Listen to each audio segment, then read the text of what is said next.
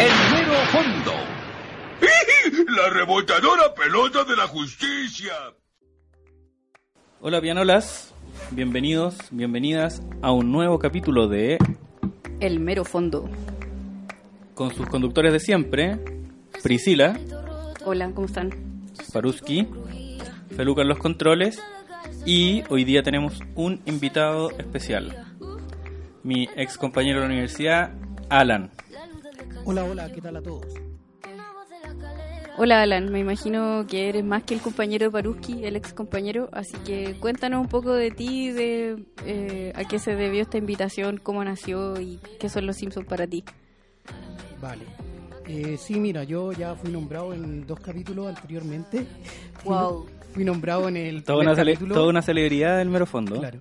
Cuando Baruski eh, hacía relación a algún, creo que eran algunas tallas que tiraba en la universidad con respecto a los Simpsons y ahí da a conocer que tiene un compañero que como que entiende las tallas, pero no dice nombre ni nada. Yo escuché el primer programa y bueno, me sentí aludido, así que después por las redes sociales contacté a Baruski y nos hablábamos un tiempo y Baruski me dijo que efectivamente eh, había sido yo el nombrado el compañero que entendía todas las tallas de los Simpsons, así que Qué emoción. en realidad es un honor para mí estar acá con ustedes. Yo he escuchado todos los capítulos que no había hasta el momento. Me ha gustado harto. Y eso, espero ser un buen participante del programa. Qué bonito. Esto es como Corazones Service. Ah, se me cayó el carnet. Pero reuniendo eh, gente, quizás que vendrá para el futuro, no sabemos. Los Simpsons uniendo personas. Oye, pero yo no quería reducir la existencia de Alan a solamente haber sido un compañero mío, solamente que quería hacerlo, quería hacer el, el vínculo con el primer capítulo, que así, así es como llegamos a esta situación. Está bien, Paruski. En todo caso, tengo que hacer un cara a cara, un cara a cara pequeño con Priscila, porque en el primer capítulo me mató un poco. Chan, chan, No, chan, chan. Fue algo divertido que ¿Qué pasó en realidad porque Paruski dijo, tú le preguntaste qué pasaba conmigo, con, con- qué pasaba con tu compañero y Paruski dijo, bueno, la verdad hemos perdido un poco el contacto, no, no sé qué ha pasado con él. Y tú dijiste algo así como, bueno, que en paz descanse. Y bueno, y aquí, aquí estoy. está, estaba vivo. Errores de juventud. Está bien, está bien, no hay ningún Después problema. de haber sepultado Paul McCartney, ya no. Nada, los, Claro, los sí. fans ya me quieren matar por todo, así que da igual. Antes de entrar al capítulo que nos corresponde, eh, quería agradecer a la gente por sus comentarios respecto al capítulo pasado. Y como tengo ligera, ligeros rasgos obsesivos, necesitaba decir dos cosas que se me quedaron en el tintero. No sé si tú se te quedó algo en el tintero, así como típico que, oh, ¿por qué no dije esta wea o este capítulo? Yo considero que el capítulo anterior nos salió perfecto. Ah, pero aparte de eso, eh, no. Em, como que después fui mirando cada uno de los capítulos de manera diferente. Y diciendo como, pucha, quizá deberíamos haber dicho esto en este capítulo. Pero alguna cosa así como puntual, no. Yo creo que tenemos que armar la segunda parte de ese tema. Ah, entonces la guardo para la segunda parte. No, es que quería. mm, Estaba muy consciente de citar un, un ejemplo que creo que es como encarna lo peor del machismo de una forma muy breve, que es ese comercial de Duff, cuando Homero deja de tomar y está viendo la tele y aparece el comercial de Duff y hay una protesta feminista, hay unas mujeres con carteles como no al acoso sexual, eh, ese tipo de consignas y están vestidas como con trajes, con faldas largas. Y hay dos como pionetas de DAF afuera y uno le dice al otro, mira esas feministas. Así como un tono muy zorrón. Y le dice, ¿estás pensando lo mismo que yo? Sí, claro. Agitan latas de cerveza y se las tiran. Y las feministas se transforman en locas en bikini con carteles que dicen como, emborráchame y soy fácil. Muy parecido a un comercial de WOM que hubo, que había un tipo dando un discurso y entran unas protestantes con unos carteles y exigen como, eh, no sé, como que se acabe el discurso sexista que estaban dando en ese momento y después pasa algo y los transforma en, en chicas más cool, digamos, como no, no reclamonas, no feministas, las pone en su lugar en el fondo. Así que, como siempre decimos, Chile también es una parte de, Springfield. Chile es un mal capítulo de Los Simpsons. Ya, y lo otro que quería decir es que, eh, como toda la presión de March, que tiene que estar muy pendiente de todo lo de la casa, eso se llama carga mental. y es parte como de, todas las presiones que tienen las mujeres que son las personas que son las que tienen que hacerse cargo del hogar que la weá funcione o sea no solamente están limpiando cocinando cuidando de cabros chicos sino que además en la pega tiene que estar pendiente de que esta weá se haga de que no haga esto de que hay que ir a buscar no sé qué chucha eso. La carga mental es como el concepto psicológico que hay detrás, como de estar como continuamente pensando como en el quehacer en el fondo. Exacto, exacto. Entonces ya como que se está hablando de carga mental de ese problema, más allá del tiempo que uno destina como a hacer cosas concretas, está ese tema. Bueno, hubo un capítulo que vi para esta para este mm, capítulo del mero fondo, cuando le quitan la custodia de los niños a los Simpson y se los mandan a los Flanders. Pero se los mandan, o sea, se le, quitan la custodia justo el día en que March como que dice, ya filo, no me voy a preocupar tanto de la de las cosas de la casa y de los niños y justo pasan todas las tragedias juntas y van como a los servicios sociales a ver la casa y todo. Y ella dice algo así como, pucha, nunca debía anteponer mi, mi placer personal por sobre las obligaciones de la casa, algo así. Sí, es cuático, porque además como que lo único que hizo fue ir a... a un- Homero le hace una invitación de ir como a un masaje, una así. Es ¿no? como una especie de spa donde la invita Sí. a Homero así como para que se relaje un rato y como que decide dejar como sin lavar la losa, como justo ese día, como que Marta siempre está muy preocupada de todo y justo ese día como que Homero la convence y le dice como ya, vamos nomás y como que quedan las cosas, dejan al abuelo a cargo y justo llegan como Servicio. servicio, social y queda la cagada, Queda la le quitan a los hijos. Ya, entremos de lleno. Hoy día vamos a hablar de seis personajes, entre comillas, secundarios, que ya no sé qué nombre ponerle, son personajes importantes, pero no, son los protagonistas, que son el jefe Gorgory, Edna Krabappel, Nelson Muntz, Bob Patiño, Ned Flanders y Moe. Vamos a partir con el jefe Gorgory, qui- quien, en mi humilde opinión, es uno de mis personajes secundarios favoritos. Creo que está muy bien logrado. eh, el personaje es muy chistoso. Y nos refleja, o sea, como que viene a encarnar toda la decadencia y la corruptela de la policía. Es un weón absolutamente inútil, eh, estúpido como él solo, gordo, así como solamente piensa en comer, en comer rosquilla. Y eh, un weón muy mediocre, mediocre en su profesión. De hecho, eh, cuando, el, cuando hicimos el capítulo de lucha de clase, tratamos de citarlo y en realidad ni siquiera le da como para ser un órgano de la un órgano de represión de la clase dominante, así como de así de de penca. eh. O sea, incluso es como casi más estúpido que los subalternos que tiene. Y él es como el jefe de policía y los subalternos como de, de los pacos en Los Simpsons son... Algunos son bastante más vivos que el mismo jefe Gorgory. Bueno, de hecho, la sensación que me queda a mí de- del jefe Gorgory eh, es que precisamente los que hacen mal la pega son los que llegan más arriba. Y claro, tiene dos policías que andan con él siempre que son bastante más vivos que el propio jefe Gorgory, que tampoco son unas lumbreras esos otros dos pacos, pero aún así eh, hace todo mal, es realmente un estúpido, no es capaz de ver la evidencia cuando la tiene encima es súper corrupto y aún así sigue siendo el jefe y en un momento pierde la placa y todo está así como en la mierda pero igual después sigue siendo el jefe de la policía Sí, ese capítulo que pierde la placa es cuando llega Helio Pez. El capítulo de la prohibición del de la alcohol, prohibición, ¿cierto? Sí. Que el buen está prohibido en el alcohol en Springfield y el buen está metido en el bar de Moe, bailando, chupando, así como... No solamente no está aplicando la ley, sino que está siendo parte del- Es parte de eso. es parte del, del- de la ilegalidad. Ya llega, llega como el, el grupo de señoras, al, irrumpen la taberna de Moe y ven al jefe Gorgory bailando con una. Creo que con, con esta loca, ¿cómo se llama? Que es como, orient, como Yasmín, esa como Odalisca que hay en Los Simpsons. Y ahí Gorgory dice como, bueno, hay que sacar la personalidad. Y se acerca como todo canchero a, a Maud Flanders. Y Maud Flanders le dice, oh, pervertido. Y bueno, oh, eso no soy yo bien. Y ahí puta llaman a un weón que efectivamente aplica la prohibición. igual yo encuentro el, el jefe Gorgory no es de mis favoritos yo creo que eh, no es tan es súper simple en el fondo es como una repetición en todos los capítulos más o menos actúa de la misma manera, súper estúpido, corrupto, no lidera ni una cuestión, eh, siempre está comiendo, obsesivo.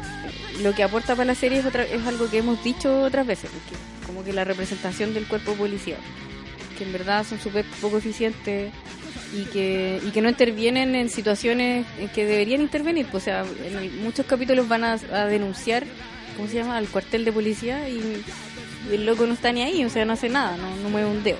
Hecho, como en algunas de las historias que nos, que nos nombraron como sus favoritas, está la de la máquina de escribir invisible, que Homero llega y le cuenta que vio a, a un extraterrestre que se parece a Alf. Aparece a las 5 como Alf, Todos los viernes en la noche, como, como. Alf. Y ahí el weón le dice como, oh sí, claro, eh, señor Pelmazo, voy a anotarlo en mi máquina de escribir invisible. Y empieza a escribir. Y después llega un weón con quemaduras y con un encendedor, encen- en- encendiendo un encendedor y dice como, acabo de quemar un edificio en el centro y temo hacerlo de nuevo. Oh sí, claro, déjeme escribirlo en mi máquina de escribir invisible. Un pirómano confeso y Gorgori no lo pesca para nada. No lo pesca, po. O también cuando llaman para denunciar que cuando se, a Bart se le escapa Stampy y llaman para decir que hay un elefante destruyendo la ciudad, entonces como está atendiendo un teléfono y dice, sí, claro, un elefante acaba de destruir su jardín, claro, ¿cómo no? Sí, un elefante acaba de destruir su buzón, por supuesto. Claro, asalto a licorería, oficial herido, y yo soy Blancanieves. Un weón que no está ni ahí ni. O, o cuando el weón, cuando es director del equipo de hockey de, de, Bart, y, y es la final del, del equipo de Bart contra el equipo de Lisa, y el weón va a la cárcel y le dice como, eh, miren, les tengo, un, les tengo un trato a todos los presos, principalmente a Snake. Ustedes van a ver el partido de mi equipo, o sea, como yo los dejo ir a ver el partido a mi equipo, pero ustedes vuelven después a su a su a sus celdas. Y Snake dice como, obvio que no. Y el weón le dice como, ya bueno, pero no vuelvan a delinquir. Y le abre la reja y todos se escapan. Tiene unas frases célebres como bien graciosas que como recuerdo del jefe Gorgory. Hay un capítulo que no recuerdo exactamente cuál es, pero que arrestan a, a Snake. Ah, porque creo que Snake está como haciendo como el típico Pepito paga doble en la calle. No sé cómo se llama como en versión gringa eso, pero como el típico juego de azar como en la calle que está arreglado. Y como que lo arrestan por culpa de March, que dice que, que, que- que es una estafa. March lo persigue y es cuando March se hace policía. Lo sale persiguiendo Ah, toda la y- razón. y le pega. Exactamente. Y bueno, ahí Snake dice, bueno, no importa que me arresten, total, saldré en 24 horas. Y el jefe Gorgory lo mira y le dice, bueno, tal vez sean 12. Oye, a propósito, no se ven mujeres en el cuerpo de policía de Springfield hasta que llega March, ¿o no? O sea, de hecho, los policías se ríen caleta de March Claro. cuando intenta llegar a ser como Mm. policía. po. ¿Y se acuerdan que el, el jefe Gorgory fue miembro de los Borbotones? Y después lo echan. Ese es otro de los momentos que nos mencionaron nuestros múltiples fanáticos que respondieron en masa a nuestra pregunta. Eh, pusieron, como un alguien puso, espera, voy a le- leerlo con nombre porque corresponde. Bueno, Daddy King Pop puso los borbotones. Ya, eh, Diego, Diego Ores.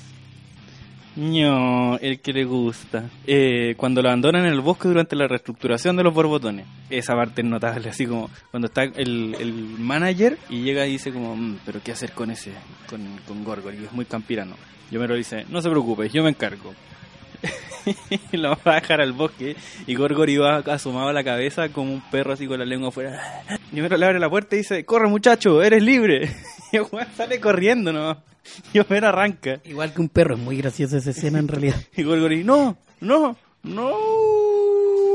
También, eh, recuerdo el capítulo en que Bart eh, se hace obligadamente amigo de Rafa con la, con la llave maestra que logran abrir cosas.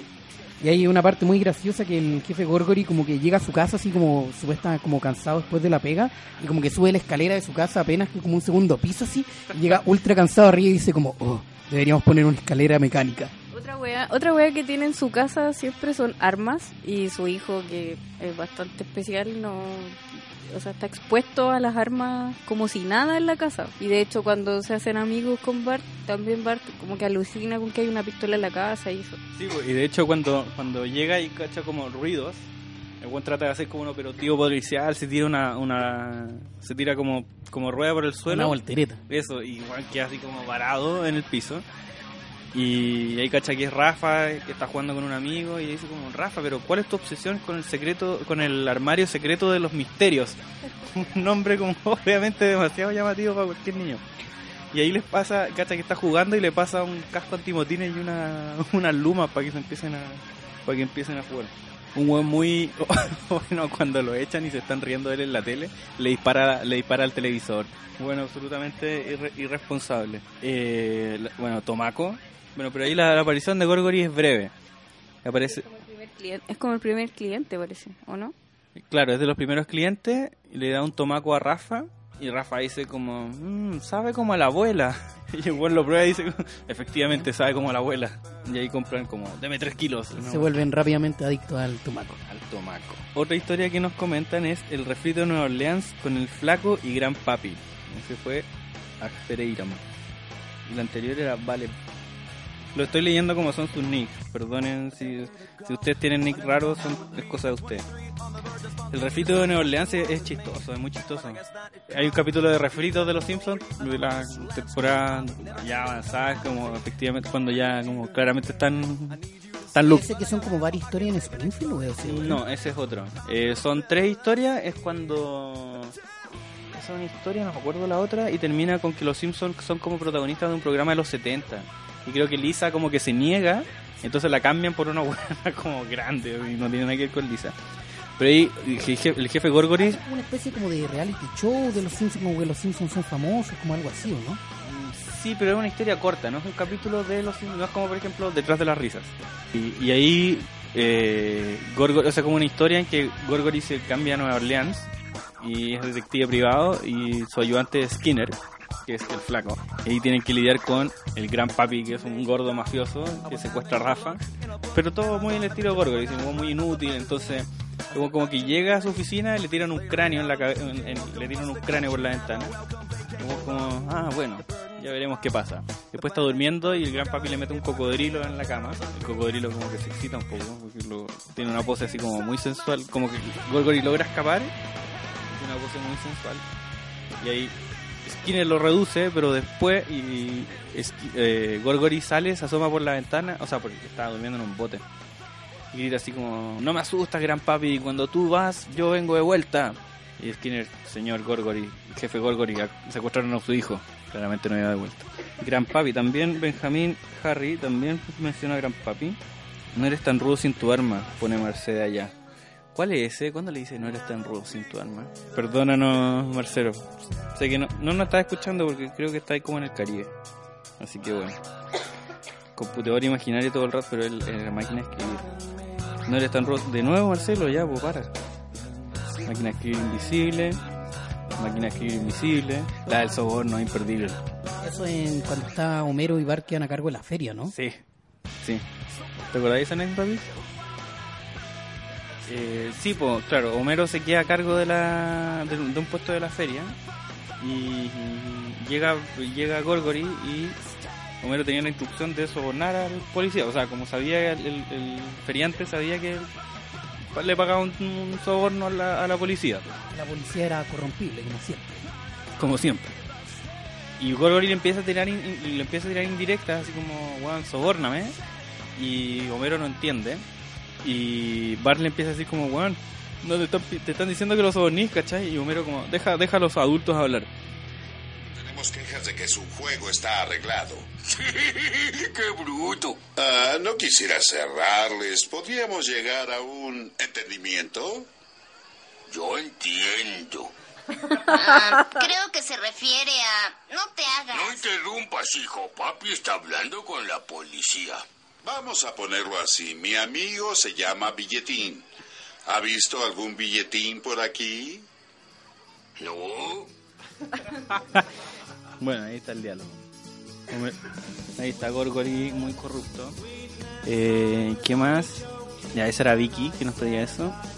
Eh, bueno, Fede mencionaba la del elefante, ya la hablamos. Fede también menciona huevos al motor. Eso es cuando están persiguiendo a March y Ruth, que comentaba en el capítulo pasado. Y están en la carretera y, se sirve huevos al motor. Y como pone, tira unos huevos sobre el motor del, auto para que se frían con su con el calor. Loreto nos habla también de la máquina de escribir invisible. Ultra Cheese, cuando lee el nombre de Homero Simpson al revés y dice, debe ser griego. Eso es cuando, eh, ¿cuándo es? Están buscando Homero. Por algún motivo, Patty y Selma le compraron una lápida a Homero, como que pensaron que se iba a morir. Y Gorgory va, creo que es cuando se muere Burns, o sea, cuando le disparan a Burns. Pero no estoy, o cuando se pierde... ¿No es el capítulo en que aparece la mamá de Homero? Sí, Porque Homero sí, está en el sí, cementerio. eso, eso, eso. Porque la mamá de Homero cree que Homero murió por Eso. alguna razón. Sí, sí, porque por como que el weón se electrocuta, parece, y como que lo dan por muerto. No, parece que era un capítulo que era un paseo como de la planta nuclear y Homero para no estar en el paseo como que simula como su muerte de una cascada. Es ese mismo, ¿cierto? Eh, puta, no me acuerdo, pero me acuerdo de esa escena, pero no me acuerdo. Pero hay uno que, claro, que la gente. O sea, porque en ese Homero con Bart tiran como un muñeco de Homero desde una sí, cascada. sí, sí, toda la razón, perdón. Y claro, y en algún momento, lo- me confundí porque en algún momento les cortan la luz porque creen que Homero está muerto. Y Mark le dice, como, para tu weá y, y anda a decir que estáis vivos. Porque Claro, era, Homero hacía eso como para no ir a trabajar un par de días, no algo así. Simula su muerte. Qué. Qué buena idea, voy a hacer eso. No, pero dice, no se murió tu muerte. Claro, pues entonces ahí. Eh, ya, y claro, después cuando se fuga con, con, con, la, con su mamá, con Mona, eh, Gorgory está. No, investi- es, es el primer capítulo en que aparece Mona Simpson. el si no me primer equivoco, capítulo ¿no? donde aparece Mona, claro. Y ahí eh, después la redescubren cuando cachan, la identifican una foto en, en el correo. Entonces Gorgory los tiene que perseguir y ahí va a preguntarle a Patty Selma dónde. por el paradero de Homero y cacha que tiene la lápida como, como mesa de centro. Lee el nombre al revés y piensa que es griego. Pasemos a Edna. Edna, el único personaje femenino que vamos a ver en este capítulo del Mero Fondo. Edna Krabappel, la señora K, eh, que en las temporadas nuevas eh, primero se casa con Flanders y después eh, se muere. Bueno, Edna es la profesora de Bart, trabaja en la primaria de Springfield y también sien- muestran mucho en los capítulos que tiene una alta frustración personal porque le cuesta mucho conseguir pareja o porque en realidad las parejas que, que logra tener durante la serie son bastante pasteles, entonces como que ella pone harto de su parte. Es bien coqueta, le, eh, le gusta em, salir con, con hueones, eh, se muestra como, no sé, bien, bien dispuesta, bien sensual, pero al final igual gran parte de la serie está sola. Además está, bueno, que tiene una... es- está bien frustrada como profesionalmente, o más que frustrada, como que sabe que el sistema escolar ya está estancado, entonces solo está ahí y bueno, no le tiene mucha fe a sus estudiantes. Eh, hay un capítulo en el que Lisa eh, se roba los libros de clase con los que los profes hacen las clases y Edna también se pone bien nerviosa. Pero en particular mi favorito de Edna es cuando hacen la huelga de maestros. Porque ahí se revela contra, contra Skinner y se, y se organizan con los profesores. Entonces, un- uno de los Como Edna es como en este capítulo es como la líder, como sindicalista, como de los profesores de la primaria. Claro, la que amenaza con que va a hacer la huelga y después la hacen efectiva. Y después está con un cartel afuera de la escuela diciéndole a los, a los conductores que pasan, si te gustan las galletas, toca la, toca la bocina. Y el superintendente Chalmers piensa que la gente está apoyando la huelga. Sí, pues como dice la Pris, claro, Edna Krabappel es un personaje súper súper en la Z, así como muy sola. En un capítulo Homero se pone a ayudar, no sé por qué se pone a ayudar a la gente, uno de los pocos capítulos que se pone a hacer guas buenas. Probablemente porque Lisa le dijo, casi siempre así en todo caso. Claro, le pasó una wea mala, entonces como que se, se dedica a ayudar. Entonces como que ve a Bart deprimido porque una de las gemelas no lo pesca. Y va a la escuela y le dice como, como ¿por qué no te gusta Bart? No, porque es como... Tiene, como, weón, no sé, es chico y es feo y hediondo, ¿no? weón? Y bueno, le dice como, ¿y quién te gusta? No sé, Bradley, y es como el niño perfecto de la, de la secundaria. Y el le dice como, ya, pero ese weón está fuera de tu liga. Y como, y Bart tiene belleza interior como una rata. Y te mu- muestran a Bart que está como comiendo algo, como royendo algo. Sí, queso o algo así. Y de como tú estás crecidita y no tenés ningún brillo tampoco, así como... Claro, o es como Bart o no es nadie. Claro, confórmate con lo que te. Y aparece Krabappel y le dice como, es verdad, aférrate a lo que tienes y no lo sueltes. ¿Y qué opinamos de su de su relación con Skinner? Ella yo encuentro que le pone harto empeño y Skinner en pelmazo nomás, pues como siempre dependiendo de su mamá, no se atreve a nada, después cuando reacciona cuando la Edna se pone a pololear con el de la historieta. El batón de los cómics. Ahí da para...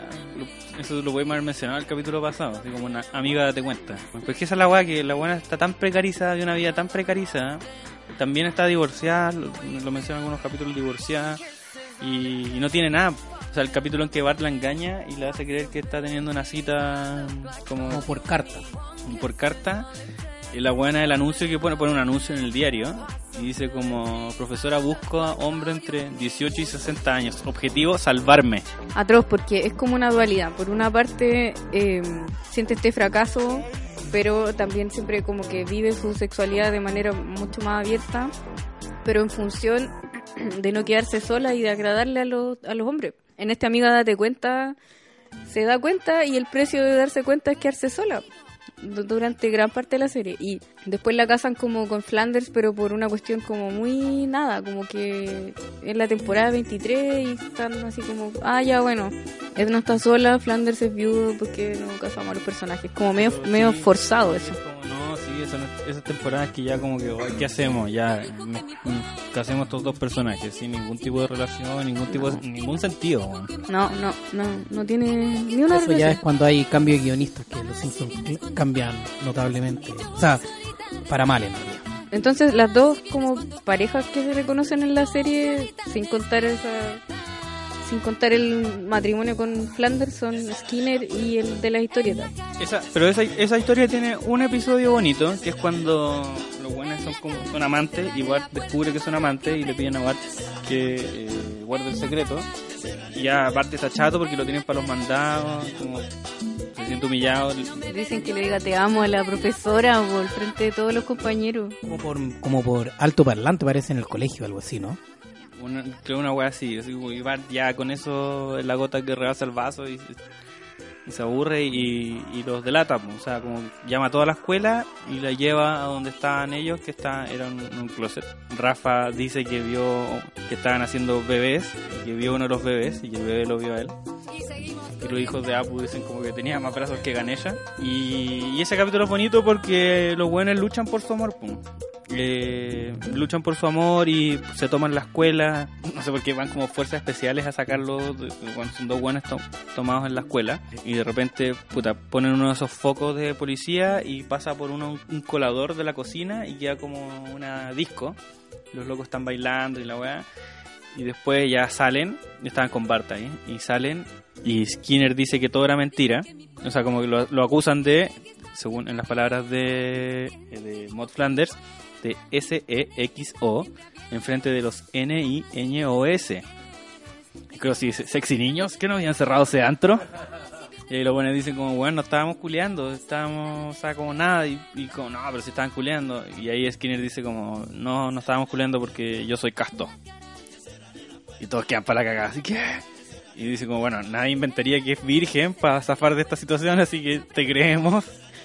Pero y queda como abierta esa weá, ¿cachai? Como que, obviamente, o sea, como que se van después riendo, así como todo el mundo se cree cualquier cosa, dicen esa weá. Pero queda la duda si Skinner es realmente virgen o no. po.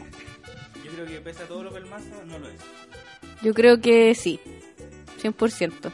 Igual estuvo en la guerra de Vietnam. En la guerra de Vietnam supone que el mismo gobierno de Estados Unidos le mandaba prostitutas a los soldados. Que es una duda que nos puede quedar, pero Uy, poco probable lo veo yo. Yo creo que la relación con su mamá le impide establecer cualquier tipo de relación con otras mujeres. Pero hay un hecho ahí, además, que se supone que Seymour Skinner, antes de ser Seymour Skinner, era Armando Barreda. Yo no por, qué le pusieron Barreda y no Barrera. Hubiese sido mucho más chistoso que Me fuera. imagino que tiene que ver con la traducción mexicana. A lo mejor Barreda en México es más común que Barrera, que sería lo que a nosotros nos parece más lógico acá. claro, Estoy pero- inventando, pero Sí, puede ser. Pero es que, a no ser de que Barreda significa algo, Barrera es Barrera. Entonces, como Armando Barreras era un nombre muy apropiado para. Claro. Para lo que después se convirtió en como para ser un director de escuela o un profesor. Y ahí era un loquillo, pues, entonces quizá su sueño era tener el copete bien peinado. Entonces quizá en esa época sí fue... Sí, Igual, eh, perdón la interrupción, yo sé que el programa es de ustedes, pero Por favor. como antes de pasar a Skinner, que obviamente siento que está muy ligado a, a Cravable, eh, como que me estaba acordando en el mismo capítulo que mencionó la Pris al principio, el de la huelga de Springfield, creo que esa tiene unas frases muy notables de Edna así como sacándole en cara cosas a Skinner, como con respecto a la huelga. Me acuerdo como una, una frase que era como que le decía que estaban como los dos como almorzando, como antes de que se causara como, de que empezara la huelga, huelga, como estaban como discutiendo al respecto del presupuesto, que los profesores querían más sueldo, qué sé yo. Y como que Edna le dice a Skinner, le dice como, bueno, los profesores estamos hartos, le dice a Skinner, ahorras en todo, salario, equipos y comida. Estaban justo almorzando y le dice, y Edna le dice, digas lo que digas, esta comida sabe a periódico. Y Skinner le, responde, sí, pero el periódico tiene tintas esenciales y muchas calorías. Qué ahueonado. Ese es cuando. No es el mismo capítulo cuando descubren que hay petróleo en la escuela. No, No. no, el Ah, que no, nombraste el la- al principio el de el de la huelga. el de la huelga. Sí, ahí, ahí empiezan a discutir y de hecho como en algún momento Skinner le dice como, ya, pero si estos niños no tienen futuro. Y como que todos los, los pendejos lo grita y los pendejos lo quedan mirando así con cara de, ¿qué weá? Y el weón, demuéstreme lo contrario, niños, demuéstreme lo contrario. De hecho, ese capítulo termina muy chistosamente porque como que decían, al final como para solucionar como el problema de presupuesto, decían como meter a presos de la cárcel dentro de la escuela, sí. como que alquilarle como espacio a la cárcel. Y los buenos dicen como, bueno, no importa si la mayoría de estos niños igual van a terminar en la cárcel. Qué brígido. Hay uno, hay un capítulo donde eh, Edna les toma un examen, un, un test vocacional, parece que es, o de aptitudes. Dice como, tranquilos niños, no, no se preocupen, si total esto no va a determinar nada, solo su posición social, algo así, solo su escala de sueldo, no sé. Y como que sabe que en verdad ninguno de los cabros chicos va a llegar a ninguna parte. Eso es cuando Bart cambia su test con el de Martin. Y Ah, que creen que Bart es genio. más no lo es. Ya, va- vamos a leer algunas de los de las anécdotas que nos, nos decían de Crabapple. Fede nos dice cuando se usa el batero de Aerosmith.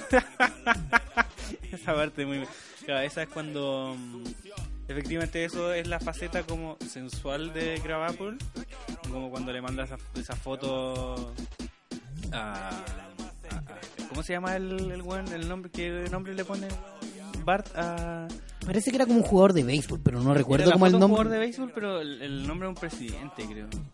Eh, puta, No recuerdo el nombre exacto. Eh, y manda esa foto como en ropa interior, en una pose como mega sensual.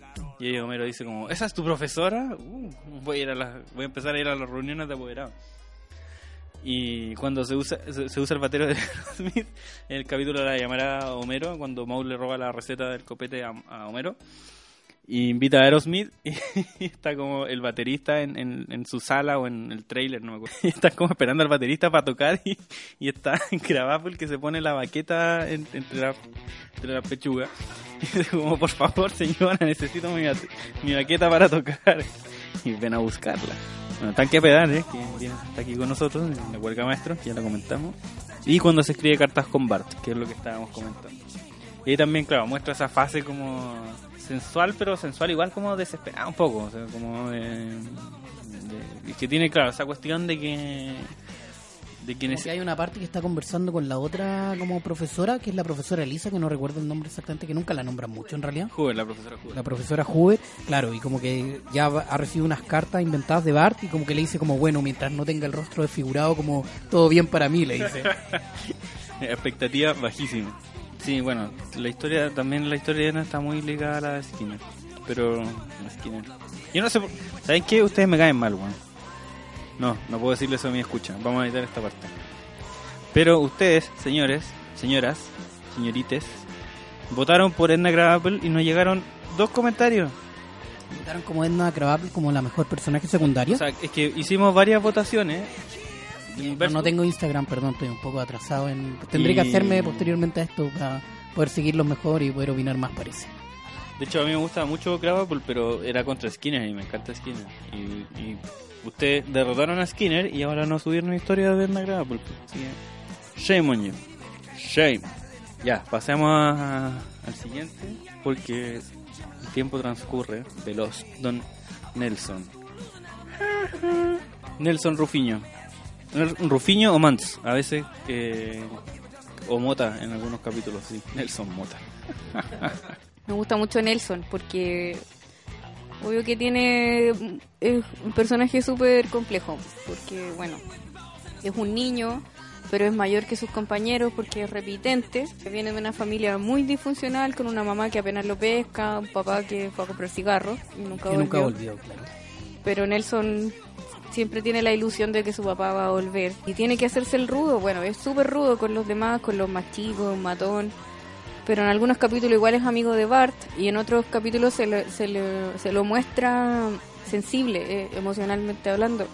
O sea, como a Eh, diferencia de los otros como matones típicos de la escuela, como que Claro. Nelson igual es un personaje como mucho más como interesante en el sentido que como un niño, claro, como muy frustrado en el sentido como por la disfuncionalidad de su familia y todo, pero es como inteligente, igual es sensible, es como muy distinto Sí. a los otros matones, como que tiene una parte así como bien interesante. Tiene más de una cara, entonces, o sea, nunca se profundiza mucho en la historia de los otros matones, excepto de Kearney, un poco como cuando cuenta que es papá y por qué es papá, pero... Igual en un capítulo, cuando cierra la escuela, no me acuerdo por qué. Creo que por la huelga, Jimbo termina viendo telenovelas con su mamá.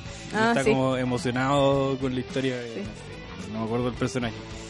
No, ese es el mismo de la huelga de la escuela, pues, y como que muestran como que su mamá es como toda una cuica, así, que, que está como viendo teleseries todo el día, ¿cachai? Así como... Y luego, ah, bueno, también Nelson es como aficionado a la cocina. Como que les da consejos de cocina a los niños. O sea, primero está hablando así como, bueno, y para, no sé, pues, suponte tú que le dijera, para que te suba el queque tenéis que hacer tal cosa. Y pasa Skinner y dice, bueno, y le di toda la nariz. Como que no puede, no puede abandonar el personaje frente a No. Skinner. así Pero como- Skinner pasa y dice, ah, está todo bien. Claro, así como, no puede mostrar debilidad frente a- al enemigo que es Skinner. Nelson tiene, claro, ese lado como amable y tierno. Y eso es lo que hace que Lisa se enamore de él. Sí, pues cuando muestra ese lado que no es el de matón, precisamente, sino que lo ve como una persona sensible y, que puede ir más allá de, esa, de ese personaje de matón. Y hay varios capítulos en los que los muestran como ligados, o sea, como que o Lisa eh, interesada en Nelson o Nelson interesado en Lisa. Entonces hay un hay un capítulo donde donde se dan un beso, de hecho, o sea, como que se dan su primer beso.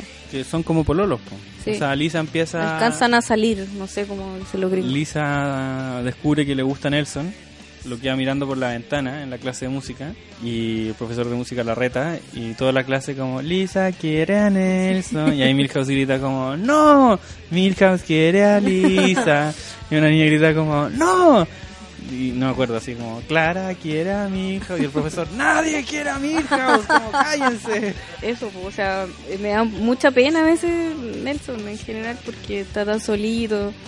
Eh, hay una anécdota que mandaron al Instagram que es cuando todos se tienen que escapar, como parece que van a Shelbyville. Sí, lo que pasa es que Bart falsifica una licencia de conductor y logra arrendar Ah, un sí. auto. Entonces invita a Martin, a Milhouse y a Nelson a...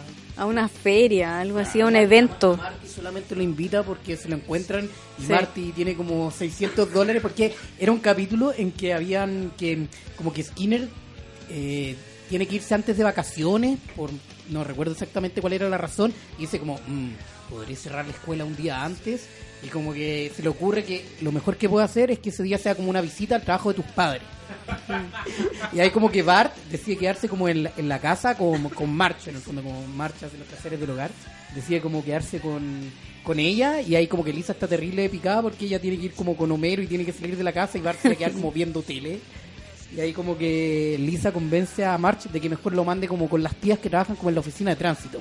Y gracias a eso Bart en un momento logra sacar como la licencia de conducir y termina yéndose en un viaje como a la feria del condado de Pelucas en no sé dónde con Nelson, con eh, Marty, pero a Marty lo llevan solamente porque tenía 600 dólares que Sí. lo había ganado en la bolsa porque su padre trabajaba en la bolsa y con, bueno, Milhouse, Con Milhouse. el típico amigo de Bart.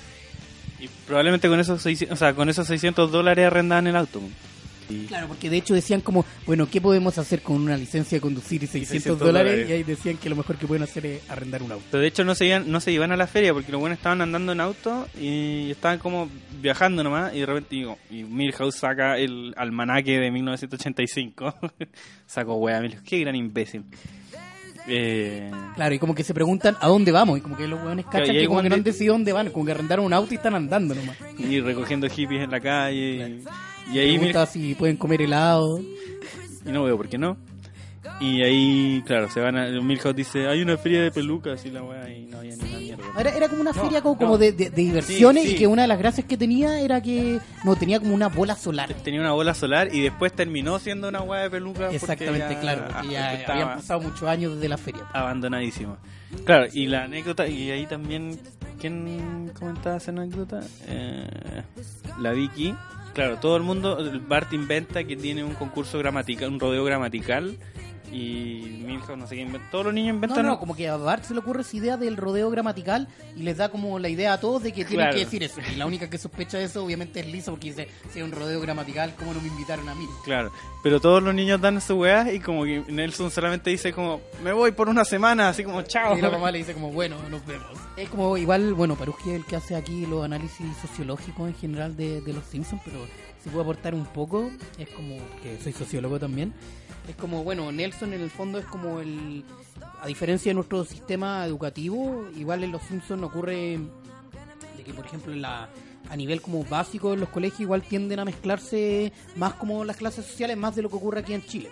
Y Nelson es como el estereotipo típico como del, como del niño pobre, como de familia disfuncional, pero sin embargo igual se puede juntar dentro de la misma escuela con otros niños como más aventajados, que algo que efectivamente que aquí en Chile, extra, o sea que no ocurre comúnmente. De hecho, hacen una proyección de la vida de Nelson en algún momento en, en Future Drama, parece que se llama ese capítulo. Donde están como en la graduación, parece, y están Cherry Terry embarazadas de Nelson, que a su vez cada una va a tener eh, gemelos, entonces iba a tener cuatro hijos. Y también dice que se va a ir a comprar cigarros y se escapa también, o sea, y- Como la repetición del patrón igual que De su propia padre, historia. claro. Qué lata. Chiquillos, no tienen que repetir las cosas, se pueden hacer responsables. Sí, se pueden cortar los malos ciclos. Puta, hay una frase de Nelson que es de mis frases de Simpson favorita. Yo creo que sé cuál lo voy a decir, pero adelante Paruji. O sea, estoy inventando que puede ser, pero... ¿Cuál es? A ver, Adelante. dale, dale. La de digo yo a ver si es lo la, mismo, ¿no? ¿La del supermercado? No, no, no. no. Ah, ya. No, no, la está- no, está- otra estamos Dale tan, no somos tan cómplices. No, cuando están en el supermercado a ver si ahorras y están robando. Y Bart les dice así como, bueno, están robando en la tienda. Y, Nelson le dice, pero claro, robar una tienda es un crimen sin víctima, como golpear a alguien en la oscuridad. La idea de crimen sin víctima me parece no está como golpear a alguien en la oscuridad.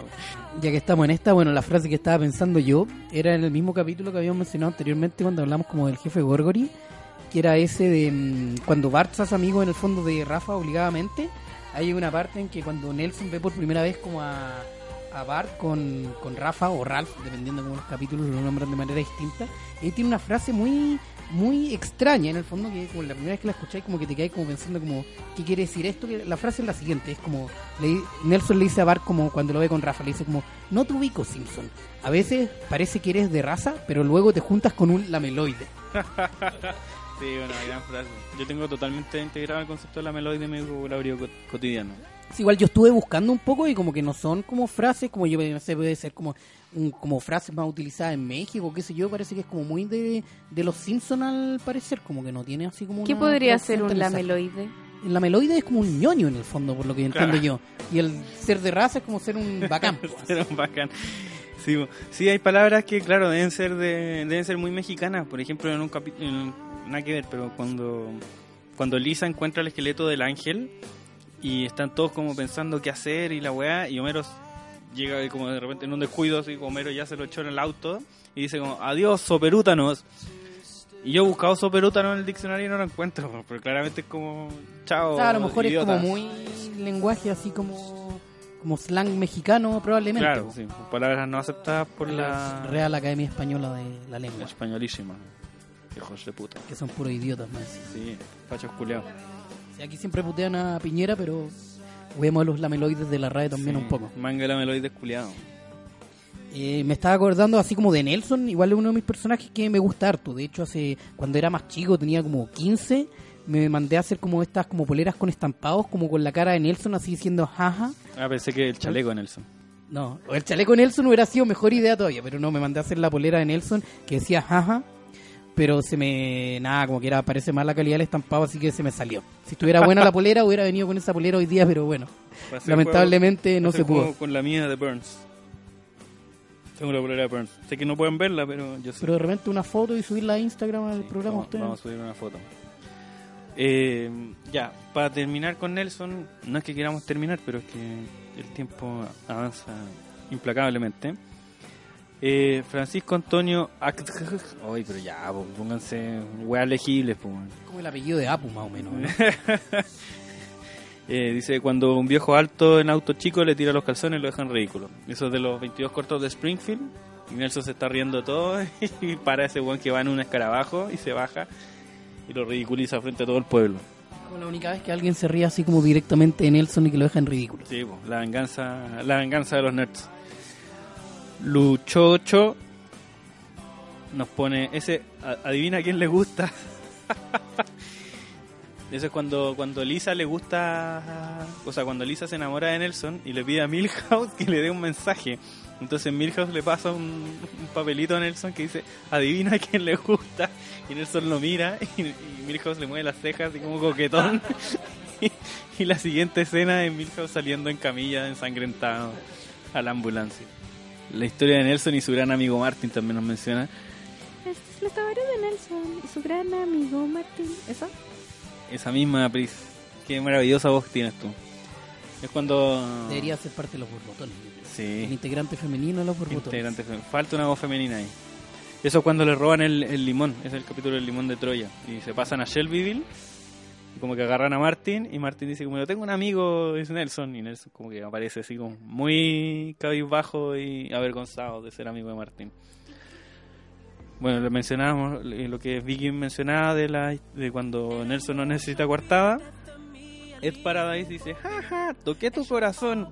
Eso es de los capítulos nuevos, un capítulo, entonces no lo cacho mucho, pero sé que Bart se hace amigo de Nelson. Hasta Nelson le da un chaleco igual al de él. Después terminan peleados por algún motivo. Y, y Bart está abrazando el chaleco como con nostalgia, así como, oh, igual vivimos buenos momentos. Y Nelson aparece por afuera y dice, toqué tu corazón. Fe nos dice, cállese señora. Están andando como en go-karts. Y Nelson empuja un autito y se saca la chucha y choca. Y Martin le dice como, Nelson, hiciste eso a propósito, eso no es bueno. Nelson, cállese señora. Pancho Francisco FGP8. Ya, po. Dice, si te amarras un hilo al dedo, puede que se te ponga morado. No me acuerdo en qué contexto esa. Me acuerdo de esa historia, pero no me acuerdo, no me acuerdo el contexto. Daddy King Pop dice, soy el hombre de hierro. Es un capítulo, creo que también es de los nuevos, en que Lisa quiere ser candidata a presidenta. Tengo problema con ese capítulo, no me acuerdo si es de los nuevos o no, pero lo que pasa es que es un musical y yo no tolero los musicales. No puedo ver musicales. Me cuesta ver películas, me cuesta ver series y menos si son musicales. No, no. Sí, yo también odio los musicales, también tengo ese mismo problema. Y los capítulos musicales, los Simpsons, como que no me gustan, como que no, no logro. Excepto The Wall. The Wall creo que el único musical bueno que existe, que en realidad no sé si se considera musical o no en el género, pero Feluca, Feluca quiere intervenir. Este es un momento histórico, señores y señoras. Hay un capítulo de Los Simpsons en que todos están igual que ustedes. Dicen, yo odio los musicales. Y hacen un capítulo completo de los Porque hicieron muchos, muchos musicales. Ustedes son una escena de Los Simpsons en este momento. hay uno que es como el de la Mary Poppins, que es como musical, que no me gustó mucho. Debe tener alguna escena graciosa, pero, Pero no es un musical, porque tiene canciones, pero no es un musical. Claro. Pero este que decir Feluca, claro, es esta- y, y- y entra Snake a robar en, en la casa, ¿no? Sí, es como un, de, un capítulo de refritos, pero con musical. Y cuando hace un jaja desdoblándose, eso es cuando Bart compra una, mm, una caricatura de Tommy Daly y le llega como un brazo, solamente un brazo, y de repente aparece Nelson así como una así como un, humo, como una, no sé, una como un espejismo, y dice jaja. Y como, como qué weá, y están en la tienda, después va, en la tienda de Apu, está Nel- Nel- Nelson como alucinando. Así como, uy, iba a hacer una alusión a Game of Thrones, pero no, No quiero Es como, ya no, esta weá es muy tarde. Si no la vieron es culpa suya. La escena de Hodor. Y está como, y Apu dice como, oh, este niño está teniendo una experiencia extrasensorial. Eso es malo para el negocios. Ya, esos son los que nos comentaron. Eso fue Mariano, Mariano Palma. Yo sé sus nombres algunos de ustedes, pero igual voy a leerlos como aparecen, porque me gusta ser equitativo. Sí, tal vez igual quieran aparecer con sus seudónimos nomás. pues, no lo sabemos. Igual si alguien se pone Mariano Palma, No, probablemente no un seudónimo. podemos, Yo creo. podemos adivinar que se llama Carlos. El griego. ya, Bob Patiño. ¿Por qué votaron por Bob Patiño?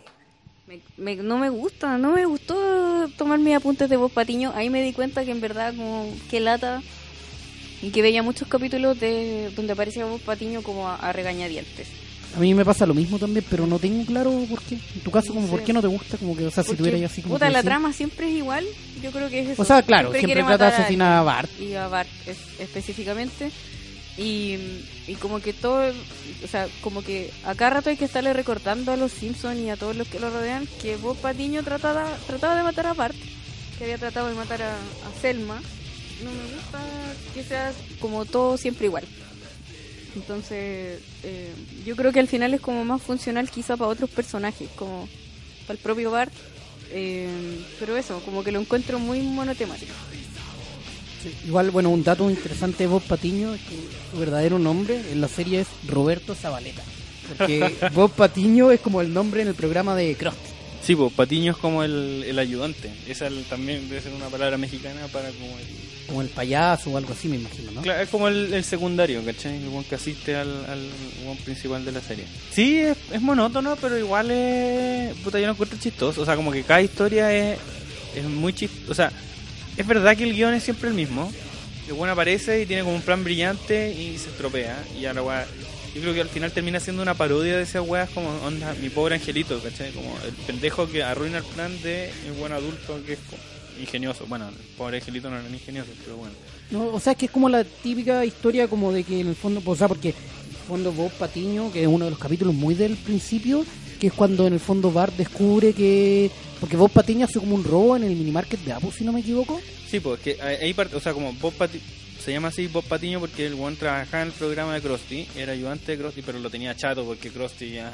Era como la estrella y él como que no lograba como No, y tenemos claro que, que Krusty es un jalero culiado que y un déspota que trata a todo el mundo como lo oye, un negrero culiado. Eh, entonces, bueno, estaba chato y claro, trata de incriminarlo asaltando al mini super y Bart descubre que, Que Bob. Patiño es el culpable, claro. Exactamente. Y ahí se origina toda la weá y de ahí en adelante... Todo el odio de Bob Patiño hacia Bart. cada capítulo. Pero bueno, yo me acuerdo. todo- creo que todos los capítulos en que aparece Bob Patiño son buenos. Como O cuando sea, Bob Patiño en sí mismo no es tan gracioso, pero tiene escenas muy graciosas en los capítulos en que aparece Bob Patiño. tiene, sí, y tiene escenas graciosas, pero los capítulos son buenos además. Cuando se casa con Selma, es muy chistoso ese capítulo. Cuando historia de- cuando Bart descubre el, plan que tiene y se lo, o sea, se lo está contando a Gorgory y le dice como cómo descubrió el plan y la weá y la parte en que le está contando Homero y le dice como Homero, o sea como Bob Patiño va a dar el gas y cuando tía Selma, ¿es Selma o Pati? Selma prenda el cigarro, adiós Nicanor. Y Homero, ¿quién es Nicanor? Como entendiendo nada. Y al final como que le, le dice a March y March al tiro en 5 segundos entiende, vamos al auto. Eh, Bueno, el del Cabo del Miedo, que no estoy seguro si es el primero en que sale Bob Patiño de la cárcel, ¿no es el primero ese o no? ¿O había uno yo creo, yo creo que el de? Selma, yo creo que el de Selma, pero no estoy seguro. El de Cabo de Medoso es, es notable, muy, muy bueno. ese capítulo, sí. El capítulo en que eh, su hermano Cecil lo saca de la cárcel para que lo ayude a construir la represa, cuando lo saca del Partido Republicano para hacerlo candidato a alcalde. O sea, a mí es chist- bueno, muy chistoso ese capítulo. Hay otro malo donde como que odia la televisión. No, no es A mí tan igual bueno. me gusta ese capítulo también. No, lo vi así, ay, qué lata. Bueno, ese capítulo es muy bueno y el buen se rapta un, un Zeppelin. Y es muy chistoso porque están como en, en las FIDAE, así como en estas ferias de, de aviación. Y el coronel a cargo dice, está hablando, dando el discurso inaugural y dice, volar, el gran sueño del hombre y de los pájaros enfermos.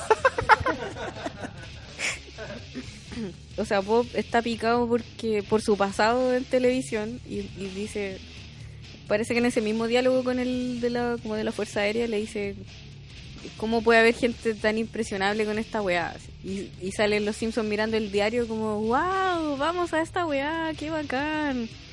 Y después Bob lo que quiere hacer es que eh, se acabe la televisión en Springfield y da el mensaje por televisión, además. La weá muy, muy extraña. El mismo se da cuenta de esa ironía y dice como, no me hagan notar la ironía, ya, ya la vi.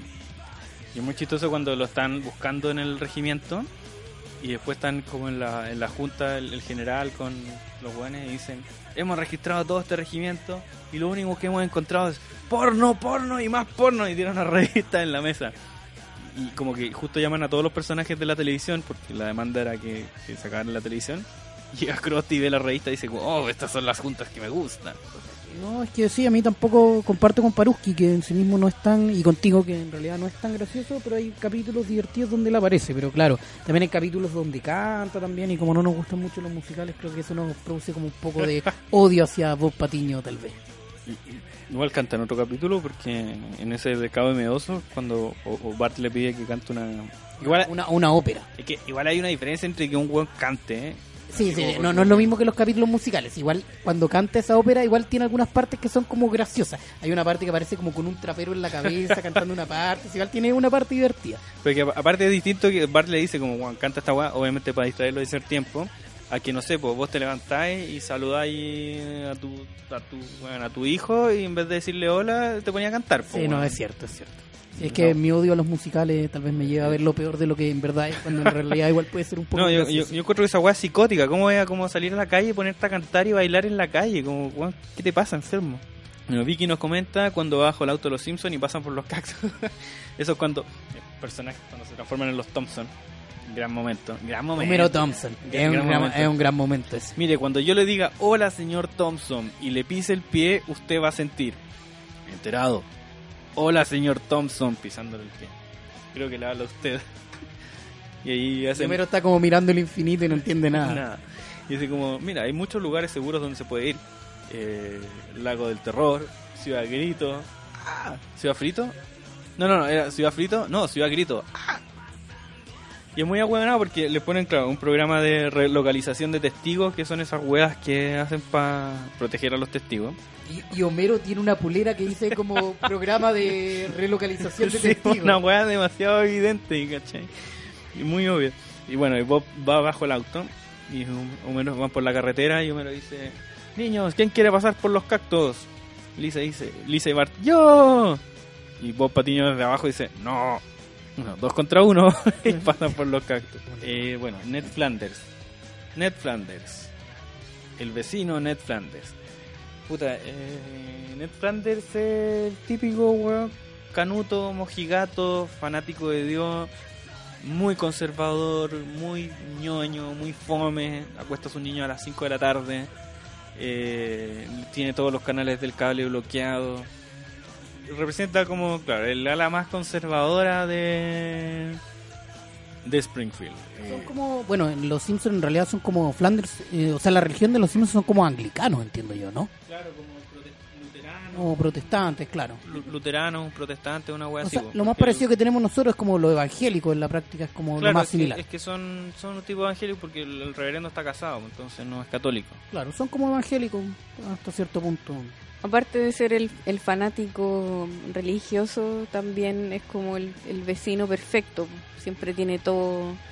Eh, Homero siempre le va a robar las cosas porque le tiene envidia, porque también lo irrita mucho. Pero recordemos un poco que Ned, yo creo que la, religión le da estructura a Ned, que es lo que no tuvo cuando era chico, que vivía con esos papás hippies, que después lo sometieron a una terapia experimental. Se llama la, justo ese capítulo que es de la terapia nalgadiana, es como un psiquiatra que se encarga como de darle nalgadas durante como ocho meses hasta que Ned logra como reprimir totalmente su ira y lo transforma en como lo que es hoy. Y obviamente no muestran cómo, pero después en algún momento de llegar como a la religión que obviamente le permite como encauzar y guardar aún más su como ira. Sí, pues va reprimiendo todo su impulso. Entonces, no sé, Homero eh, lo ve cuando va a saludar a la casa. eh, Hola, tarolas. Cállate, Flanders. Eh, Flanders dice, me parece correctín. Y se va así como...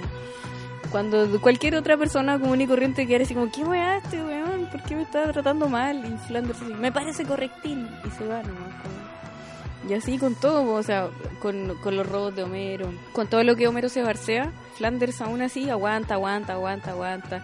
Y hay un capítulo donde, le- donde explota su ira, que también es uno como de mis preferidos, que no pude repasar por esta tarea, pero que es cuando se le destruye la casa a Flanders. Y ahí como que todos, o sea, conscientes de que Flanders es una buena persona en general, eh, que es buen vecino y que siempre está dispuesto a ayudar y que es súper buen cristiano y todo, lo ayudan, pero lo ayudan como, como el hoyo, po. todo, todo es como frágil, no tiene sentido, inconexo, está todo mal hecho y ahí Flanders ya no, no aguanta más y es como váyanse, cállense todos, son unos seres horribles y no sé qué. Pero tiene varios vaivenes con, con Homero. A veces lo quiere, eh, a veces lo rechaza mucho. Recordar que se desordena con Homero cuando van a Las Vegas y se casa con su con la mamá de Las Vegas, como dicen los niños, que es eh. O sea, una de las dos se llamaba Ginger, pero no recuerdo si es la que se casaba con Flanders o con Homero. sí parece que es, es Ginger. Sí, pues el capítulo de Huracán Nadie es particularmente bueno. Eh, O sea, porque es el que cuenta en el fondo la historia que ya mencionamos de padre era hippie y todo, es como el capítulo en que cuentan como esa historia de la infancia de Flanders. Claro, el one hace el flashback y a los, a los viejos que son beatniks, que es una especie de hippies mugroso. Y claro, los buenos entonces muestran, van donde el, doctor Picados, que Dios se apiade de nosotros. Y, weón le cuenta la, el, le cuenta, el- o sea, como que le dice, ¿te acuerdas cómo eras como niño? Sí, puta, era un weón muy piola. Como, no, bueno, era, era terrible, ¿cachai? Y le muestra un video en net entrando y golpeando a todos los niños. Está en su oficina con los papás, que eran, Beatniks. beatniks, y ahí le decía como, no, nosotros estamos en la onda beatnik. O como, el doctor le dice, el doctor Picado le dice como, bueno, onda, su hijo necesita disciplina, necesita reglas, ¿cachai? Mientras está destruyendo toda la oficina. Dice como, no creemos en las reglas, hermanito. Entramos en la onda, abandonamos todo eso cuando entramos en la onda beatnik. Dice como, y la, la mamá de Flanders le dice como, doctor, ayúdenos. No, no intentamos nada y se nos agotan las ideas. Entonces, claro, efectivamente yo creo que después agarra la religión como, como una wea. Es que yo creo que toda la adultez de Flanders, como a partir de ese episodio, todo lo que hace Flanders en adelante es en oposición a sus papás. Que quiere ser, estar lo más lejos posible de su papá, ser lo más distinto posible a ellos. Y, Y le entrega como en el fondo ya al, al estar como supuestamente curado, de acuerdo a lo que plantea el doctor Picados con la terapia nalgadiana, que en el fondo provocó que Ned no, no fuera capaz de expresar su... científica es. Sí, muy científico. De expresar su ira, obviamente la religión también le da como ese encauce que necesita como para poder mantenerse como en esa como senda. po. Sí, pues, y lo que pasa en- en- cuando explota es que es que su la weá a la que recurre siempre como que no le entrega respuesta por primera vez, pues, que es, es la religión, o sea, el weón hace todo eh, cuando está en la iglesia, porque es el único weón al que se le cae la casa, y el único y el que estaba más preparado tenía un refugio y toda la weá, y el único al que se le cae la casa. Entonces termina en la iglesia y está como preguntándole a Dios como, weón, ¿por qué me pasa Porque a mí, ¿por qué a mí, cachai? Yo hago todas las weas, eh, o sea, como he leído la Biblia entera, he hecho todo, hago todas, las cosas. hasta las cosas que contradicen a otras cosas. Entonces, bien para que ahí estuvimos iluminados al mismo tiempo. sincronizados, sí. Y, y, y el weón se corta además con el, con el hilo del, de la hoja y así como está como diantres y diantres y, y está a punto de explotar, pero re- reprime, reprime, reprime. Y claro, después llega a la casa y está la weá una mierda, weón. llega a la cocina y dice como, "Mm, este water siempre estuvo acá.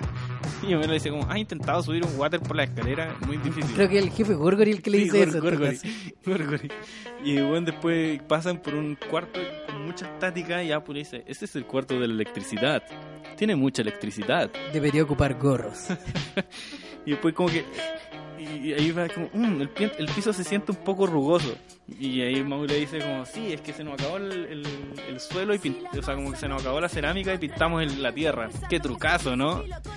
Después como que la weá se va achicando, achicando y al final llega una puerta que la abre y está el ojo de Barney y dice como, hola, este es tu baño. Tu baño principal. Y bueno, ahí ya colapsa, ¿no? Y Pues sale, cierra la puerta y la casa se cae. pues, y ahí como que le echa la foca a todo. sí, pues, ahí explota, le echa la foca a todo. y es notable esa foca. Hicieron un meme con la selección de Argentina, esa wea, así como no, sé quién, Messi puteando o, o alguien puteando a todos los jugadores. Ah, como con la cara de Flanders y diciéndole Claro. como una puteada a cada uno. todo, a todo. Era bueno. Yo quiero decir eh, sobre Flanders que pese a que tiene esta faceta súper correcta, enmarcada en la religión, tiene esta cosa como media pecaminosa que es como el objeto de deseo de alguna, en algunos episodios, objeto de deseo de otras personas, como de March en algún momento cuando hacen la obra de teatro y también de Homero que no se lo puede quitar de la cabeza cuando no trae nada puesto. Cuando, eso es Pareciera- cuando está esquiando, ¿no? Sí, que pareciera que no, tra- que no traigo nada puesto, nada puesto, nada puesto. Estúpido, sensual Flanders. Ya, Esa vale. frase es muy buena también. Valev nos dice cuando es el interés amoroso en la novela de March. March escribe una novela y que es como una autobiografía ficcionada, autobiografía ficcionada. Y, claro, le gusta Ned Flanders. Y después Homero persigue cuando se entera, porque Homero obviamente nunca lee la novela, y se entera y va a perseguir a Flanders, pero le pide consejos para ser un mejor esposo. Martín, mi hermano, pone, hola pianola, bórrate Flanders, me parece correctín. Eso es cuando, cuando, cuando Homero se hace amigo de Flanders y están preocupados como de que van a seguir siendo amigos para siempre y Lisa dice como, no, que, siempre nos pasa aventura y después todo vuelve a la normalidad. Perdón la interrupción, pero hay una frase ahí de Flanders que me estaba acordando en ese mismo capítulo que me pareció muy notable, que están como rezando y Homero está como llega con ellos a comer, como eran amigos en ese momento, y tiene una frase que es algo así como bendito que sea el gerente del supermercado, bendito, o sea, como antes de comer, como que está como rezando y dice como bendito sea el gerente del supermercado y los intermediarios que suben los precios. es genial esa frase. Y es muy bueno ese capítulo. Bueno, Pancho también pone el capítulo en que eh, Quiere juntarse con, Flanders y Flanders le inventa que tiene que ir a ver a la abuela y salen arrancando el auto y Homero empieza a perseguirlos parodiando esa escena de Terminator. Y le dice, y, como los niños, acelera papá, nos estás cansando. Y le dice, acelera Ned. Y, Ned le dice, no puedo, es un compacto. Otros comentarios sobre Huracán Ned. Pero ya hay que ponerle fin a Ned Flanders. Y para finalizar, mencionar a Moe. Moe Sisla. ¿Por qué votaron por Moe? Si, o sea, no han escuchado todo lo que he rabiado con Moe en los capítulos anteriores, me carga. Porque siempre está tratando de robarse a, no solo a March, sino que como a la familia completa.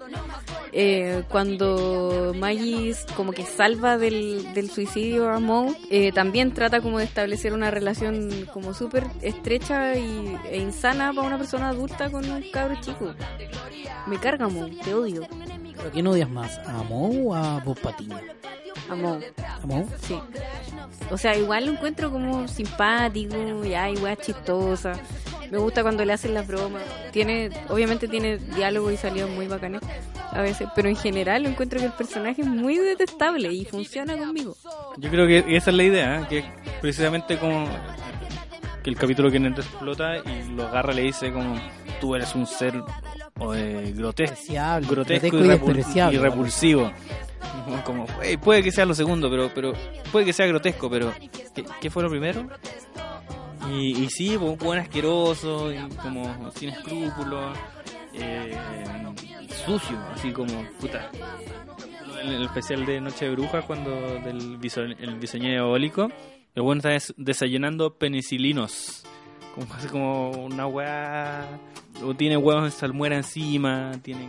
Siempre está haciendo negocios tránsfugos, también como en la parte de atrás del, del bar siempre muestran que está haciendo como o negocios como con explotación como de, tráfico de animales tráfico de ilegales. Sí, pues, un capítulo en que Bob Patiño sale, la, o sea, está amenazando, le está mandando carta amenazante a Bart y Lisa piensa que es, es Moe porque Bart siempre le dice pitanzas. Lisa llama a Moe y le dice como Moe, sabemos lo que estás haciendo y detente o vamos con la policía. Y Moe, no, no, no, si me voy a detener el tiro. Y va para atrás y tiene un, un negocio de pandas, po. Weón tiene como ya, y le abre la caja a los pandas y como váyanse, váyanse. Y hay, hay otro capítulo que no recuerdo bien que también en relación a los animales en la parte de atrás que tiene como unas ballenas y que Tiene como con liberen a Willy. el capítulo de, de- del- del- del Alien también. Eh, ah, cierto, el archivo secreto de Springfield. Archivos secretos de Springfield y tiene efectivamente un tráfico de ballenas en la parte de, de atrás del bar. De hecho, cuando van al bosque, de repente a buscar al alien, de repente se ve a Moe cargando la ballena. Ah, cargando la ballena, ¿verdad? No sé por qué piensan que lo, que lo habían descubierto. Pero entonces sí, pues Moe tiene esa weá como despreciable, un weón como también sin solo odiado por todo. Igual después como que se acrecenta esa weá. Al principio no era un weón como tan odiado por todos, pero después en algún momento, en el capítulo en que salva a Maggie, es como ya des- oficialmente como el personaje menos popular de la ciudad, como más odiado de la ciudad, entonces por eso lo echan. Creo que es cuando va a florecer una flor y es muy hedionda, ¿no? Bueno, filo, el se va a suicidar y encuentra... Ay, le cae como Maggie encima que se le Sí. había caído como Homero o algo así. Sí. Y la salva. Se le rompe el seguro patito y sale volando y ahí la pesca en el puente. Bueno, también el, el- otro capítulo cuando del, de Noche de Brujas, cuando Homero reemplaza la muerte, o sea, cuando Homero mata la muerte y hay un mundo sin muerte y llega como el repartidor de pizza al, al bar y está el Moe colgado y le dice como, Moe le dice, bueno, ahí está el pago. Oye, pero te faltó la propina. Como, no hay propina para ti, miserable. ¿Por qué crees que estoy como estoy? colgado.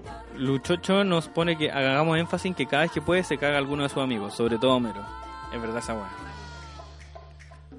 Igual. No, pero a Homero sobre todo, pues, o sea, en- eh, como en los que cambia de giro el bar, que me recuerdo como el del comedor del tío Moe, que es el Sí. que pone como el, el, el restaurante. Ah, no, ahí no, en realidad no se caga Homero, pero ahí es como muy gracioso, pues, no sé, hay una parte que compra como una freidora de la armada que sirve hasta como para freír un búfalo, y como cuando hace la propaganda de su restaurante, como que les muestra como que pone a freír como toda una bandeja con cosas encima y que la entrega. Tiene también otras partes muy graciosas, como de las papas millonarias de cumpleaños, que se está como quemando con las Sí. papas que tiene que tener en la niño. cabeza. Así. Ahí le tiene que cantar como a Terry y Cherry, la gemela, como feliz cumpleaños, y como que le canta a una y luego le tiene que cantar a la otra y se está como quemando con las papas. Pero es verdad también cuando, cuando, cuando cambia el giro y hace el bar po- postmo, Ah, el bar post postmoderno, y claro, y los weones está como con su asesor y su asesor le dice que los mande a un rincón y les ponga oscuridad para que no se vean. O cuando el weón se enamora de se enamora de una no me acuerdo el nombre que tiene que tiene la loca, Remy, René, René, toda la razón. Y le pide a Homero, el weón está corto de Luca y le pide a Homero que vote el, el- Ah, que le ayuda a hacer una estafa como para hacer el robo de su auto. Claro, tienen que robarle el auto y tirarlo al agua para cobrar el seguro. Y todo sale mal y descubren a Homero y Homero va a la cárcel y el weón como que lo va a dejar tirado ahí. Y se le aparece el fantasma de Homero y dice, pero weón, como si no estáis muerto. Solo estáis en la cárcel. Ah, tienes razón, le dice. Y desaparece. Y después vuelve a aparecer y dice, ya, pero weón, estoy en la cárcel por tu culpa. Eh, Bueno, y el de la llamarada Moe, que es el que Sí, más bueno. específicamente se caga a Homero. po, porque al final Homero le da la idea de la llamarada Moe, que es muy buena, y Moe se lo caga, po, totalmente. po. y después Homero se caga todo. Y pierden el millón de dólares que le habían ofrecido por Y dar que, la se le, receta. y, que, y que se lo iba a dar porque la, la mesera con la que estaba saliendo lo convence de que le tiene que dar la mitad. la mitad a Homero. Pero claro, después Homero, después Homero revela al final para cagarse a Moe también que el secreto de la receta era como jarabe para la tos. Que de hecho en el, en el análisis químico que hacía como el profesor, ¿cómo se llama el científico típico de los Doctor? Frinks. el doctor Frink, eh, como que analizan cuáles son como los, los químicos que tiene como la llamará Mo o llamará Homero originalmente. Y claro, pues como que ven todos los ingredientes, pero cuando llegan como a que uno de los ingredientes jarabe para la tos, creen que alguien estuvo jugando con la máquina. pues. Como que no pueden creer posible que un copete tan bacán lleve como jarabe para la tos. No le creen. Oye, Pancho nos menciona la agenda de Moe, que yo no me acordaba de eso, pero la Pris sí se acuerda. Cuando le, algo tenía que agendar con alguien, no recuerdo, y le dice, ya, espérate, déjame ver mi agenda, a ver qué toca mañana, nada, después da vuelta a la página, nada, nada, más nada, nada, sí, sí puedo. Yo pensé que se refería al calendario de que es cuando Moe gana el concurso de cantineros, logrando expulsar a Barney. mal- o sea, como había que sacar un borracho, tirarlo lo más lejos posible. Moe sale amenazándolo con un palo y Barney salta. Y de hecho había como una, una tabernera y le dice a Duffman así como, me dijiste que si dormía contigo iba a ganar este concurso. Duffman dice muchas cosas. Entonces el premio de ganar ese concurso era aparecer en el calendario Duffman. O sea, en el calendario de Duff. Y el weón es tan feo que tapan su foto con un sticker. Es el capítulo en que Moe supera la cara. Sí, se opera la cara. El Mendo dice cuando salva al mundo en los créditos del capítulo cuando Mero es boxeador. Entonces, cuando lo, lo salva y después en los créditos de la música aparece como el weón salvando niños en, en la lluvia, hace como en las inundaciones. ¿no? Lo único que le concedo a Moe es cuando le lee cuentos a los niños en el, en el hospital, eso es muy chistoso y tierno a la vez. Niños desamparados. Era el único día en que Moe cierra el bar, que es como Sí. los miércoles, que nadie Claro. sabe qué hace y le- lee cuentos. Y ahí fue cuando descubrieron que ya no eran mujeres, que, era- que ya no eran niñas, sino mujercitas. y se emocionó. Ya pues, señores, señoritas, señorites, un, bebés, haber, un placer haber estado aquí, chiquillos. Gracias por invitarme. Está muy bueno el programa. Gracias a ti Alan por venir. Eh, recuerden que pueden comentarnos en redes sociales. Fantástico, Alan, muy, muy preparado. Gran invitado. Gracias, Pris. Pucha, sorry si se escucha mi tos en todo el capítulo, pero estoy resfriada. Escúchenos, gracias Feluca. Nos escuchamos en otro, en otro podcast. Nos olemos burguesitos. Ahí nos solemos. No sean tan lameloides. Sean más raza. De raza.